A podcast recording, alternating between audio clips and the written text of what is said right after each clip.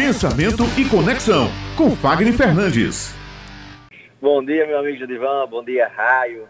O poder das apresentações está na forma como nós nos comunicamos com as pessoas, a forma como nós apresentamos as nossas ideias, a forma como nós apresentamos aquilo que nós queremos que as pessoas levem com elas enquanto mensagem. Dizem que quando nós fazemos uma excelente apresentação, as pessoas compartilham e transformam a nossa ideia em novos elementos. E aí se encontra o poder das apresentações. Mas é claro que a gente sempre passa por um caminho ainda um pouco tortuoso, até chegar nesse nível, até chegar em um ritmo que você consegue alcançar o maior número de pessoas em uma quantidade de tempo significativa e relativamente pequena. Quando eu comecei, eu tinha muita dificuldade em realizar boas apresentações. Muitas vezes eu não sabia nem exatamente sobre o que eu falaria. Eu tinha tanta informação, carregava tanta informação, que ser específico era algo bastante desafiante para mim. Eu tinha a técnica, mas eu não sabia um bom roteiro. E aí, quanto menos específico você é, mais dificuldades as pessoas terão de se conectar com você e as suas apresentações parecerão frágeis. Não basta você saber ter um bom conteúdo, não basta ter uma boa ideia. Você precisa saber ativar nas pessoas um senso, um senso de urgência para que ela queira ouvir você, para que ela queira comprar você, para que ela queira se conectar com você. Em seguida, é necessário que a nossa apresentação ela gere um vínculo emocional, ou seja, nós vamos querer continuar ouvindo aquela pessoa, assistindo aquela pessoa, até que nós consigamos gerar um desejo de consumo, ou seja, aquela velha e boa decisão de comprar o produto, comprar o serviço, apertar no botão do vou comprar ou parcele aqui.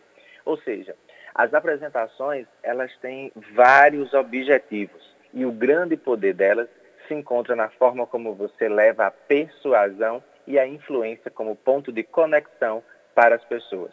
E agora eu vou dar três dicas importantes depois de passar por tantos processos de aprendizagem, por ter quebrado tanta cara. Hoje eu consigo trazer para vocês três dicas para que vocês possam também realizar apresentações poderosas casa, nas suas mídias, pelo WhatsApp, pelo telefone, de repente em alguma entrevista. Primeiro ponto importantíssimo é você começar a conversar em casa sobre aquilo que você quer falar, sobre aquilo que você é bom. Dessa forma, você não precisa ficar pedindo a bênção das pessoas para que elas também não se tornem uma pedra no seu sapato. É super importante mostrar para as pessoas de casa, as pessoas com quem você convive, o que você faz. Assim, elas também se tornam pessoas que vão difundir a tua ideia, vão difundir o teu trabalho. E, é claro, gera um feedback extremamente gratuito para você. Uma coisa que você aprende quando você treina em casa é parar de ser repetitivo. As pessoas, sobretudo no tempo de hoje, elas gostam de pessoas que sejam mais diretas, que sejam mais emocionantes e que tragam uma mensagem. E ser repetitivo não é bacana. O segundo ponto importantíssimo para você anotar em casa é não faça o seu público dormir. Não canse o seu público. Nós precisamos aprender a chamar a atenção das pessoas do início ao fim da nossa apresentação. E como isso é possível? Tenha performance. Você precisa trazer liberdade para o seu corpo, você precisa trazer liberdade para as suas expressões faciais e você precisa ter uma boa flexibilidade focal. Ninguém aguenta uma pessoa monótona por muito tempo ou uma pessoa super acelerada o tempo inteiro. Dessa forma você consegue distanciar ao invés de aproximar. E claro, o seu conteúdo precisa estar alinhado. Lembram do roteiro que eu falei? Você precisa sempre ter um bom roteiro para seguir uma boa locução, para você seguir uma boa interpretação, para você fazer uma boa apresentação. E agora se liga nesse último passo que ele vem aqui desenhado para você fazer uma apresentação de sucesso. Primeira coisa, seja autoridade.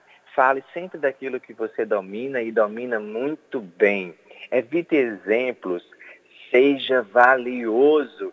Fale de forma que você tenha tanto valor, que você seja tão importante que o mercado não consegue comprar você. Afinal, nós somos pessoas únicas, não existem mais de um Fagner Fernandes, mais de um Arraio ou mais de um Judivan. Nós somos pessoas exclusivas. Então é preciso que você roteirize a sua fala, ou seja, tudo precisa de início, meio e fim. E se você souber definir o tempo para cada etapa, você consegue se tornar uma pessoa resolutiva, uma pessoa técnica, uma pessoa emotiva e você consegue chamar a atenção das pessoas e despertar interesse. E claro, não pode faltar um bom fechamento para que a sua apresentação possa encantar pessoas e você possa começar a ter sua própria legião, seja de seguidores, seja de fãs, seja de engajamento, seja de clientes, seja de relacionamento. Então, que você possa realizar apresentações poderosas para terminar esse ano, que foi um ano extremamente desafiador, e se preparar para um 2021 de muita prosperidade, de muita luta, de muita sabedoria. Anotou tudo aí, Raio Judivan?